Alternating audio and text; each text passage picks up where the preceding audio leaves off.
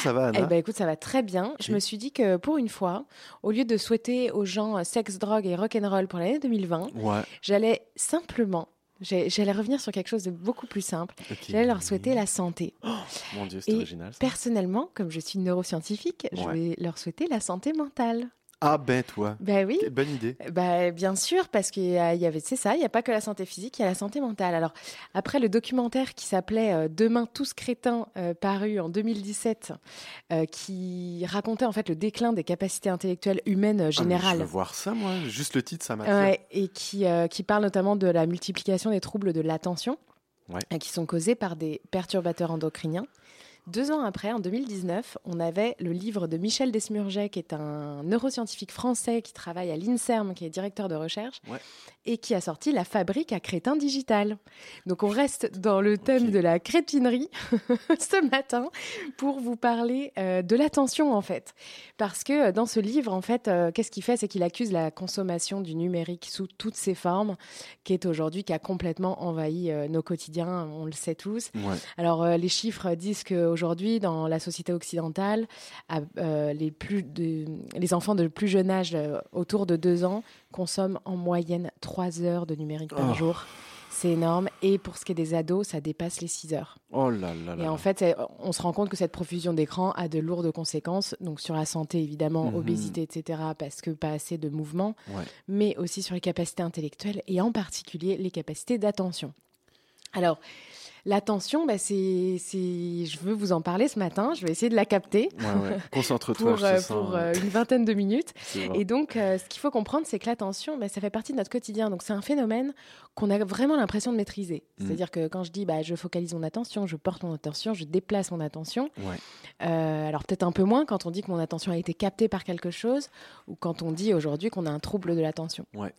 Donc, aujourd'hui, quand on sait que en 2004, par exemple, le président de TF1 avait avoué publiquement ce que Chaîne nous française principale. Oui, euh, chaîne euh, française principale, qui avait avoué publiquement ce que nous vendons à Coca-Cola, c'est du temps de cerveau humain disponible. C'est drôle, j'en ai parlé il y a pas longtemps de ça. Ah ouais? Ouais. eh ben, écoute, c'est un terme, c'est vrai que c'est un terme qui revient beaucoup en fait euh, dans la société. Ouais. euh, c'est un terme qui est employé pour parler de, ok, aujourd'hui, on- enfin, chaque jour on a 24 heures. Ouais. Euh, où est-ce qu'on décide de porter notre attention ou euh, où est-ce que notre attention a été captée alors qu'on l'a pas décidé Mm, mm. et qu'aujourd'hui euh, la société de consommation en fait se démène pour capter notre attention et nous et nous gaver de, de, de choses et d'autres. Alors Exactement. je vous donne un exemple. Là, j'ai un ami. Lui, c'est carrément son métier. C'est-à-dire que lui, il est une sorte de web, web designer. Ouais. Euh, ce qu'il va faire, c'est qu'il va travailler pour l'agencement des sites et des applis, notamment dans la presse. Mhm. Et donc, euh, il fait des expériences sur des personnes. Donc, c'est comme ça qu'il va designer les sites avec euh, un instrument qui s'appelle l'eye tracker. Donc, ça capte le regard. Où est-ce que tu poses ton regard sur un écran? Oh mon dieu. et en fait, on design. Mais aujourd'hui, tous les sites que vous ouvrez sur la presse ou sur ce genre de choses ont développé des stratégies pour savoir exactement où vous allez porter votre regard en premier, puis en deuxième. Comment est-ce qu'on s- on, on gère les contrastes, les couleurs, les tailles de police, etc. à gauche, à droite de l'écran. Et en fait, ils vous mani- Alors, évidemment, on sait que qu'on est manipulé, ouais, hein, ouais, mais, mais mais ça va ça va jusque là. En tout cas, il n'y a rien qui m'étonne, mais il y a tout qui me fait peur. Ouais, c'est ça. Donc, euh, donc si on revient euh, plus de 100 ans en arrière, Ouais. Titchener, qui est un éminent psychologue, euh, qui, est- qui a formulé d'ailleurs les sept lois fondamentales de l'attention à l'époque, appelait déjà l'attention le nerf de tout le système psychologique. Car sans attention, en fait, il faut voir qu'on n'a plus non plus de perception, que l'attention c'est lié à la mémoire, Ouais. et qu'en fait l'attention est au cœur de tout le système psychologique humain. Alors bah moi je suis ravie puisque c'est mon domaine d'étude hein, en tant que neuroscientifique. Ouais. Donc, ce que je vais essayer de faire pour cette chronique, c'est qu'en 15 minutes, ouais, je pense qu'il doit me rester 15 Mais regarde, minutes. non, t'as largement le temps, il est quoi? Ah bah, bah, ah bah, super, parce Il que là, est- j'aimerais vous faire un résumé des 100 dernières années de recherche Il sur l'attention. pas jusqu'à 38. On a deux petits morceaux de musique euh, où, voilà, vu que c'est les tiens, on peut même ne pas les mettre si tu veux. Fait que, Ok, alors euh, Prends ton formidable. Alors, accrochez-vous, euh, juste les 5 dernières années. Ouais. Si on regarde dans les moteurs de recherche qu'on a euh, sur les articles scientifiques, donc un par exemple qui s'appelle PubMed, Ouais. euh, il n'y a pas moins de 10 000 articles scientifiques en 5 ans hein, qui portent le mot attention dans le titre. Ben voyons. Euh, c'est c'est colossal en fait. On est en fait, tout le monde travaille d'une manière ou d'une autre sur l'attention, ce qui peut être à un niveau moléculaire. Mhm. Ou alors, comme moi, moi, je travaille en électroencéphalographie. Donc, moi, je travaille au niveau de, de- du, du cerveau dans sa globalité avec Ouais. des capteurs euh, non invasifs. On peut travailler sur l'IRM fonctionnel. On a aussi des modèles de souris, on a des modèles de singes. Euh, donc, c'est vraiment une recherche qui est. Et puis, il y a tous euh, les modèles psychologiques aussi. Mhm. Et donc, on essaye vraiment de, de revenir, parce que là, tout ça, c'est des débats de société qui sont brûlants, mais ce qui est enfin, moi, ce que j'aimerais aussi souligner aujourd'hui, c'est revenons aussi aux études scientifiques Ouais. et essayons de définir c'est quoi l'attention. On peut le définir de différentes manières. Donc, soit on dit que c'est un état de vigilance, ouais, je fais attention en général, genre je suis assez alerte, Ouais. donc c'est un état d'alerte. Ouais. Soit ça a été défini en premier lieu comme un filtre sélectif, un petit peu, c'est souvent l'image du projecteur qu'on revient, donc c'est-à-dire qu'on porte attention à quelque chose et donc on va filtrer euh, le reste. Mhm. Soit on peut voir aussi que ça comme une station d'aiguillage, c'est-à-dire hop, euh, ça va à gauche, à droite, etc. Donc c'est quelque chose qu'on va pouvoir déplacer. Soit on peut le voir aussi comme une ressource qui est en quantité limitée. Tout ça, c'est des définitions qui ont été données d'une manière psychologique et aussi neuroscientifique. Mhm. Et puis on a aussi des réseaux de connectivité et c'est là où je vais vous emmener évidemment, Ok. puisque c'est mon domaine. C'est ton domaine. Voilà. Ok. Donc, euh, comment est-ce que l'attention est définie actuellement par les neuroscientifiques et c'est quoi l'histoire de la de l'attention euh, au niveau de la science? C'est cool, on se croirait dans un exposé à l'école. Euh, bah, Pour être honnête, C'est vrai que j'ai un petit peu bossé mon sujet Mais ces non, dernières semaines. C'est absolument parfait, c'est juste que ça me fait sourire. Et donc, euh, donc, on commence en 1960 avec le modèle de broadband qui, lui, a permis de mettre en place le cadre, en fait, où il proposait tout simplement de commencer par le filtre de la perception. C'est là, récent quand même, hein 1960 Ouais, 60 c'est-à-dire qu'avant ça, c'était que vraiment Non. des modèles purement psychologiques. euh, les gens disaient oui, bah, l'attention, c'est ce que c'est. euh, voilà, on porte notre attention, etc. Mais c'était des définitions qui restaient vraiment au niveau de la psychologie. Ouais. euh, au niveau de ces processus-là. Mais en 1960, là, on commence à avoir des modèles où on essaye d'expliquer un petit peu plus avec des process et puis ensuite attendre vers les process cérébraux. Alors donc là, on commence par ce- cette forme de goulot d'étranglement. Donc il faut imaginer un y, un Y en fait. Donc par rapport au sens, donc par exemple les yeux, il y a énormément de de- d'informations qui rentrent, mais en fait c'est comme un goulot d'étranglement. Après, il faut qu'il y ait qu'un canal d'entrée et on va avoir et c'est là le concept notamment de la ressource limitée, c'est-à-dire que donc imaginez un champ visuel où il y a plein plein plein de lumière et de couleurs. Mhm. Mais en fait, vous pouvez en prendre qu'une à la fois. Et derrière, c'est un modèle en série. Donc pour ça, euh, lui, il avait mis au point euh, une, une tâche qui avait été reprise, qui est la tâche d'écoute dichotique. Donc en fait, dans chacune des oreilles, on va mettre quelque chose de différent, on va faire passer des infos. Et lui, dans ses expériences, il se rendrait compte bah, que la personne, elle pouvait prendre qu'une info à la fois, que d'une oreille à la fois. Donc c'était ce, ce modèle-là, donc qui est, qui est assez simpliste et qui ensuite, évidemment, les gens ont construit par-dessus. Ouais. Donc derrière, 10 ans, enfin, 20 ans plus tard, on se retrouve avec la théorie de l'intégration. Donc là, c'est Anne Treisman, qui est d'ailleurs une montréalaise. Et donc euh, là, cette fois-ci, elle reprend ce type d'expérience. Alors on imagine par exemple dans l'oreille gauche qu'on a, euh, qu'on entend euh, une phrase qui dit "Elle allait au marché sous la table", et dans l'oreille droite, on entend "Le chien était caché, acheter des carottes". Et donc, elle s'était rendue compte que quand tu, quand tu dis à un participant d'écouter que, que d'une oreille, Ouais. en fait, il va tout simplement te, te jurer. hein. il va te dire Moi, j'ai entendu, euh, elle allait au marché acheter des carottes. Parce qu'en fait, le cerveau, oui. bah, il va essayer de faire de la cohérence. Et donc là, elle s'était rendue compte que bah, le cerveau n'avait pas tout filtré les informations. Et manifestement, euh, Ouais, il n'y avait pas qu'un goulot d'étranglement, c'est qu'il y avait des informations qui étaient en attente. sélective. Donc là, on est dans les années 80. Et puis, euh, donc là, elle, elle propose aussi qu'il y a un modèle où il y a une étape pré-attentive, où Mhm. en fait, on enregistre finalement les informations dans une sorte de stockage. Et puis après, on va avoir un traitement. Donc là, on commence aussi à avoir ces deux étapes-là, un petit peu pré-attentives. Donc par exemple, si je te, je te dis, attention, euh, il va y avoir un cercle de couleur euh, rouge et un carré de couleur vert. Il va falloir que tu les trouves sur la table et on imagine qu'il y a plein plein de formes et de couleurs. Mhm. Ben, en fait, ça, c'est la forme pré-attentive où tu vas commencer à avoir une sorte de ce qu'on appelle un fichier objet dans ta tête, une Ouais, représentation ouais. mentale. Et donc, tu vas aller chercher ça. Donc, ça, c'est le stade pré-attentif. Et puis ensuite, tu vas traiter l'in- l'information. Comme dans le Jungle Speed finalement. Un petit peu comme de. Ben, carrément. Bah, c'est hyper bonne. euh, Ah, je, je le reprendrai en conférence, ça. Ouais. Un Eh, peu si comme le Jungle Speed. pas le Jungle Speed, mes amis, il faut absolument que vous achetiez ce jeu. C'est tout simple, ce c'est des cartes avec des formes et des couleurs. Puis il y a un petit comme totem to- en bois qu'on met ouais. dans le milieu de la Je table. devenais folle avec ce jeu. Et euh, c'est des parties endiablées. Les, les- les règles du jeu sont hyper simples. Euh, tasser tout ce qui peut être cassant autour de la table. parce que des fois le totem vole dedans. Et euh, oui, c'est vrai. Coupez-vous les ongles, messieurs, dames aussi, parce que sinon vous blessez vos adversaires. Mais bref, euh, allez-y. Donc, euh, donc non, non, non, il n'y a pas de problème. Donc là, on est vraiment sur ce, ce, ce, modèle préattentif. Et puis, dans, dans le deuxième étape, ça va être le modèle de l'intégration. C'est-à-dire que d'abord, par exemple, tu vas avoir trois, trois lignes, donc deux horizontales, deux verticales. Et puis, dans un deuxième temps, tu dis, ah, c'est un carré. Donc, ça s'appelle le binding theory. Donc, c'est vraiment quand on va intégrer, relier les éléments les uns aux autres. C'est comme ça que, ah, hop, je vois un chien et là, je peux dire, ouais, c'est un chien.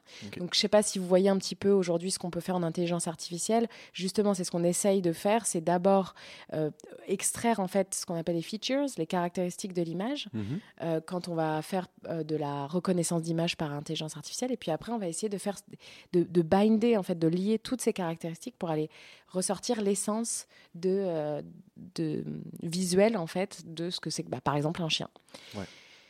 Et hum, donc là, on passe dans les années 90 avec euh, les modèles des trois réseaux, donc qui s'appelaient d'ailleurs euh, pour rire dans le domaine la Trinité. Donc on a trois réseaux attentionnels. Euh, en fait, dans les années 90, on commençait à avoir un petit peu d'imagerie anatomique. C'était le début, mais ça a permis de, de, sortir ces trois réseaux. Et aujourd'hui, en fait, tout ça, ça s'est consolidé euh, donc on a toujours ces trois, raisons, ces, trois réseaux, mais qui vont, être, euh, qui vont être mieux définis. Donc premier réseau, c'est le réseau attentionnel d'orientation dit antérieure. Donc il faut imaginer, c'est ce qu'on appelle le contrôle cognitif, qui est, dans le frontal euh, au niveau du cerveau. Et donc cortex préfrontal, je vous donnerai pas tous les gyrus qui vont avec, mais qui jouerait un rôle primordial pour le contrôle exécutif et pour la suite en fait de la réalisation de la tâche. Ensuite, on a le réseau de détection de détecteur d'événements qui est plutôt postérieur. Donc là, on va se rapprocher du cortex visuel et du cortex pariétal qui est justement euh, là où on va pouvoir engager sur une cible, euh, donc s'engager ou se désengager. C'est-à-dire que si je vous dis, bah, il y a un cercle vert sur la table et un carré rouge, mais vous, il faut vraiment que vous regardiez le carré rouge et qu'en fait vous avez vu le cercle vert en premier, il faut se désengager pour ensuite se ben réengager. Alors ça peut paraître plate hein, comme ça, mais c'est euh, euh, on s'en rend compte, c'est des processus qu'on essaye de décortiquer euh, en science pour, euh, pour comprendre aussi, bah, typiquement, si on revient à Michel Desmurget et son livre La fabrique à crétin digital, on le sait, c'est compliqué d'enlever la tablette hein, à l'enfant. Mais ça, ce désengagement-là, il est difficile. Et puis, il est relié à tout un cercle d'émotions, à tout un. Donc, il y, a quand même quelque chose sur le désengagement. Et enfin, on a le réseau de la vigilance, parce que bah, on sait que le matin, on a quand même vachement plus d'attention, puisque là, on a des, auditeurs qui sont à fond. Euh, mais, euh, mais le soir, on a souvent moins d'attention. Donc, il y a aussi, ça joue beaucoup avec le système hormonal et le système noradrénergique du tronc cérébral. Donc le tronc cérébral, c'est vraiment euh, ce qu'on appelle le cerveau reptilien, qui est, le, qui est les, les fonctions vitales. Donc là, ça va être vraiment le niveau d'alerte. Ouais. Si vous êtes dans votre auto, ne nous écoutez pas trop non plus. Restez concentrés sur la route. Hein. Donc euh, ensuite, on passe euh, au modèle. Donc là, on est un petit peu avant 2000. Et là, il y a un gentil gars que j'ai vu en conférence qui est adorable, qui s'appelle Jeremy Wolf. Et donc lui, dans les années, donc c'est ça, 95, il propose la recherche visuelle guidée et il essaye de tout mettre ensemble pour essayer de proposer un modèle.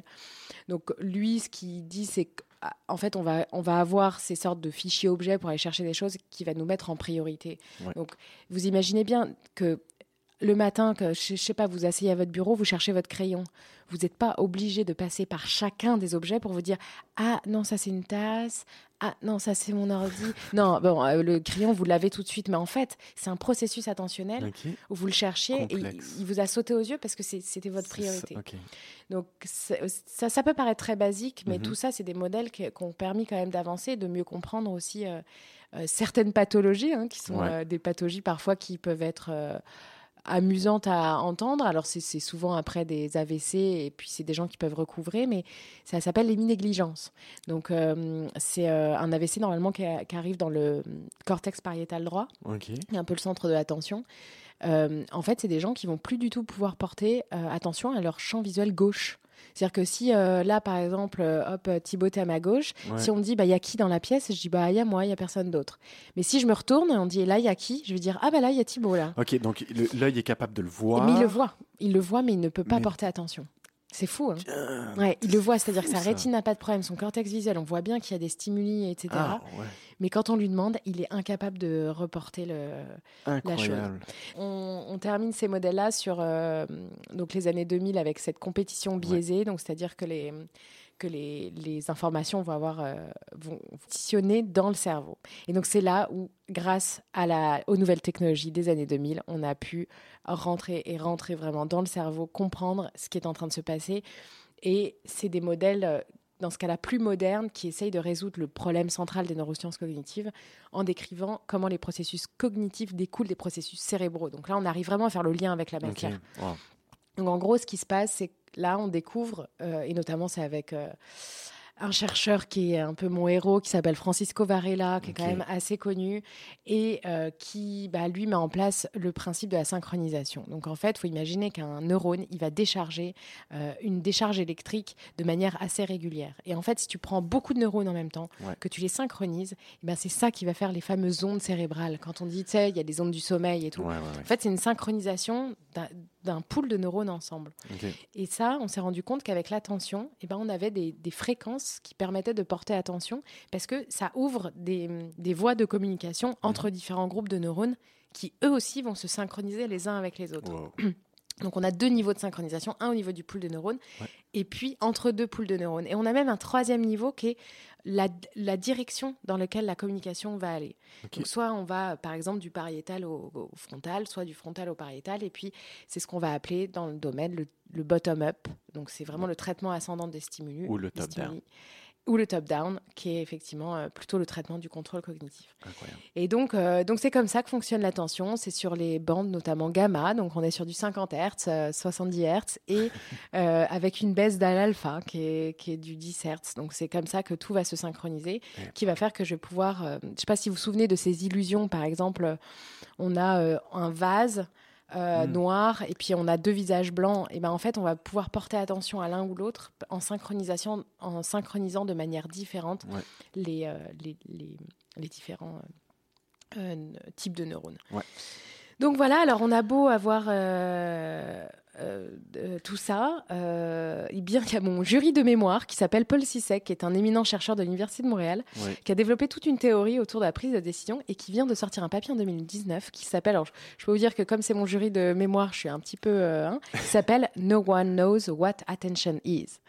Donc là, j'ai beau vous raconter tout ça, il y en a encore qui le remettent en cause et qui dénonce en fait dans ce papier le manque de vocabulaire qu'on a, qu'on a pour définir le concept de l'attention, parce qu'en fait derrière on a bien des concepts comme je vous l'ai un petit peu raconté ce matin, euh, entre la perception, entre l'étape pré-attentive, post-attentive, les traitements, etc. En fait on met tout ça sous un énorme chapeau qui s'appelle l'attention. Pareil, la conscience, tout ça on mélange un petit peu tout et c'est ça qui dénonce.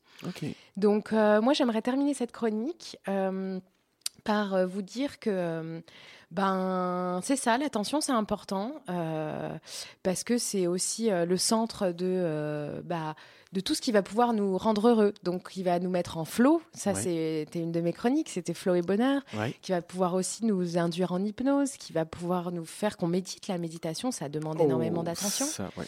Et donc, euh, ça va nous permettre de développer notre flexibilité cognitive, dont on avait parlé avec le bilinguisme, Exact. euh, et qui s'appelait aussi le switch attentionnel, et qui peut parfois devenir difficile pour des personnes âgées. Et donc, tout ça, ça, ça requiert des capacités d'attention. Euh, donc, c'est la pierre angulaire de tout. Ouais. Euh, donc, bon, il y a du boulot. Donc, j'aimerais finir par une musique qui donne envie de se lever et Ouais. de se remonter les manches, parce que, hein, toujours, je finis par une citation. Ce matin, ce sera Marc Aurèle, hein, qui était un empereur romain et un philosophe stoïcien Ouais. qui dirigeait l'Empire romain à l'époque et qui disait Puis-je avoir la sérénité d'accepter les choses que je ne peux changer, le courage de changer les choses qui peuvent l'être et la sagesse d'en connaître la différence Alors, méditez sur cette phrase et levez-vous avec euh, Parov Stellar, euh, qui est euh, un, un artiste d'électro-swing et j'aimerais euh, évidemment, comme d'hab, vous donner le sourire et le bonheur pour vous lever. Ce Je- matin, on est en 2020 Merci beaucoup, Anna. Passe une excellente journée. On se retrouve dès la semaine prochaine. Et oui Salut, bonne journée.